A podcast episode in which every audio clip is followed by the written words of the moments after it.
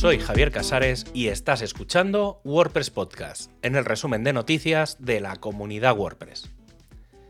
En este programa encontrarás la información del 1 al 7 de enero de 2024. Algo que, al menos por ahora, no cambia, aunque el año sí lo haya hecho, es el lanzamiento de nuevas versiones de Gutenberg y en este caso es Gutenberg 17.4 el que nos trae las novedades.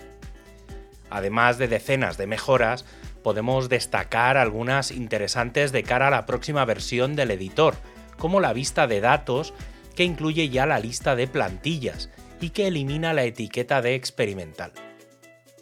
Otra gran mejora para la fase 3 es la integración y paginación de las revisiones en el libro de estilos, que incluye ya todos los cambios, si el cambio está aplicado o quién y cuándo lo ha hecho.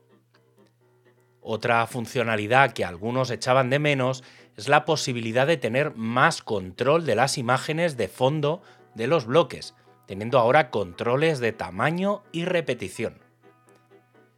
Otra herramienta que mejora cada versión es la vista de lista, que a partir de ahora tendrá un menú de configuración accesible con el botón derecho del ratón. Y para aquellos que tienen activadas las herramientas de apariencia en los temas clásicos, se ha ampliado para dar soporte a la gestión de la paleta y del duotono. Algunos idiomas de las traducciones de WordPress están duplicados.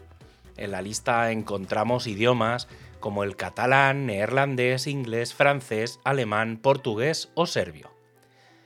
En cada uno de los idiomas duplicados, que principalmente es por la presencia de una misma variante como variante o como idioma separado, o por contener una versión formal y por defecto, se ha tomado la decisión de, en cada caso, ocultar de la lista algunos de estos idiomas en la herramienta de consistencia.